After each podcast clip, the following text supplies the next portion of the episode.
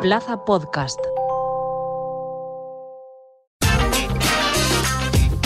Zona VCF.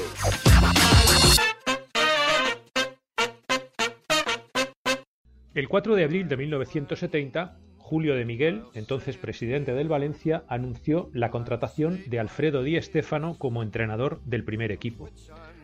El considerado uno de los mejores jugadores de la historia del fútbol se había retirado solo cuatro, años antes de la práctica profesional y había comenzado su carrera como técnico en el Elche, solo un año después. Tras mantener a los ilicitanos en primera, Di Stéfano marchó a su Argentina natal a entrenar a Boca Juniors, un club al que haría campeón del torneo nacional de 1969, con un equipo sin estrellas, pero con un buen manejo de balón, una excelente organización defensiva y una insólita polivalencia de sus futbolistas. Di Stéfano llegó al Valencia en un momento crucial para el club, en un año en el que había tenido dos entrenadores diferentes y estaba inmerso en la lucha para clasificarse para la Copa de Ferias, un objetivo que finalmente consiguió. Su fichaje renovó la ilusión de una afición valencianista que soñaba con una nueva época triunfal para su equipo.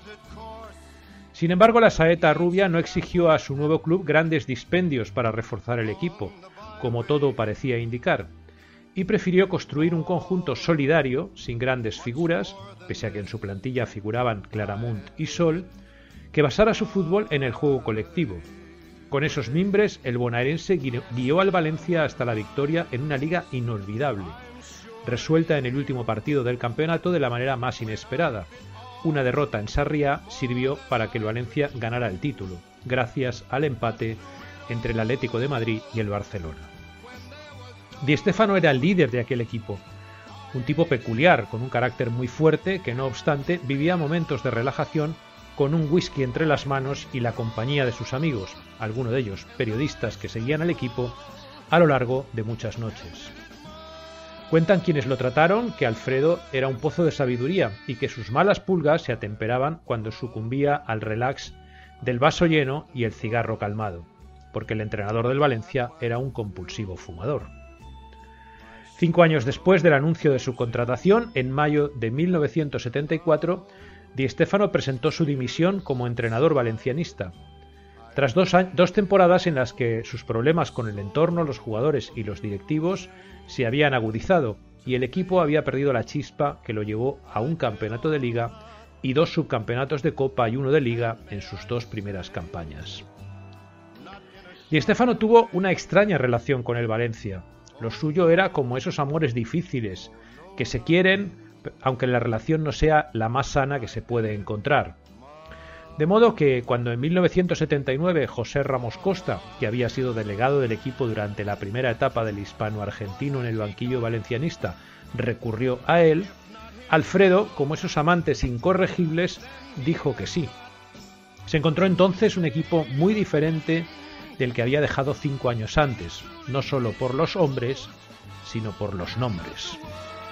En lugar de un equipo solidario, se topó con una plantilla descompensada, pero compuesta por futbolistas de grandísimo nivel, y en la que militaban jugadores como Kempes, Bonoz, Solsona o Saura. Al igual que en su primera etapa, Di Stéfano logró un título en su primera temporada al frente del equipo, en este caso la Recopa de Europa, después de derrotar al Arsenal en la tanda de penaltis en Bruselas. Hola, personas payísticas. Bueno, bueno, bueno, bueno, que dice personas payísticas, dice broyentes. No, broyentes no. Bueno, siguen personas payísticas, que diu Lucía Márquez. O broyentes, que le agrada més a Guillermo O López. paellers. O paellers, que diria Marta Meneu. La Paella Rusa és el vostre podcast semanal de salseo, actualitat política i el que faça falta. Ahí estamos. Ya disponible en Plaza Podcast y en las principales plataformas. Sin embargo, este idilio entre el Valencia y Di Stéfano solo duró un año. El técnico recibió una oferta de River Plate y como el Valencia tampoco estaban las cosas como para competir económicamente, se marchó al país en el que había nacido. Cuando quieran volver a ganar una copa, aquí me tienen, dijo al despedirse del club. Volvería más de un lustro después, como esos novios que rompen con su pareja y vuelven con ella porque es la única persona que les llena. Lo hizo además en un momento de máximo peligro para el club, arruinado económicamente y luchando por no perder la categoría. El 28 de enero de 1986, el Valencia volvió a confiar en Di Stéfano para salvarse del descenso. Pero no lo consiguió porque el Valencia bajó a segunda división por primera y de momento única vez en su historia en aquella funesta temporada. La parte buena de la historia es que el club confió en Di Stéfano para revertir la situación y de la mano del técnico que había logrado la última liga y la única recopa para el club, el Valencia retornó a la categoría que nunca debió de perder. Dicen los que sobrevivieron deportivamente hablando a las tres etapas de Di Stéfano en el Valencia que el técnico hispano-argentino fue suavizando su carácter con el tiempo y que pese a las dificultades que encontró en su tercer idilio con el Valencia, don Alfredo gustaba de hacer bromas en público y en privado sobre la realidad que vivía. De esta época son las famosas frases que dejó para la posteridad, basadas en una aplastante lógica que él adornaba con su acento porteño.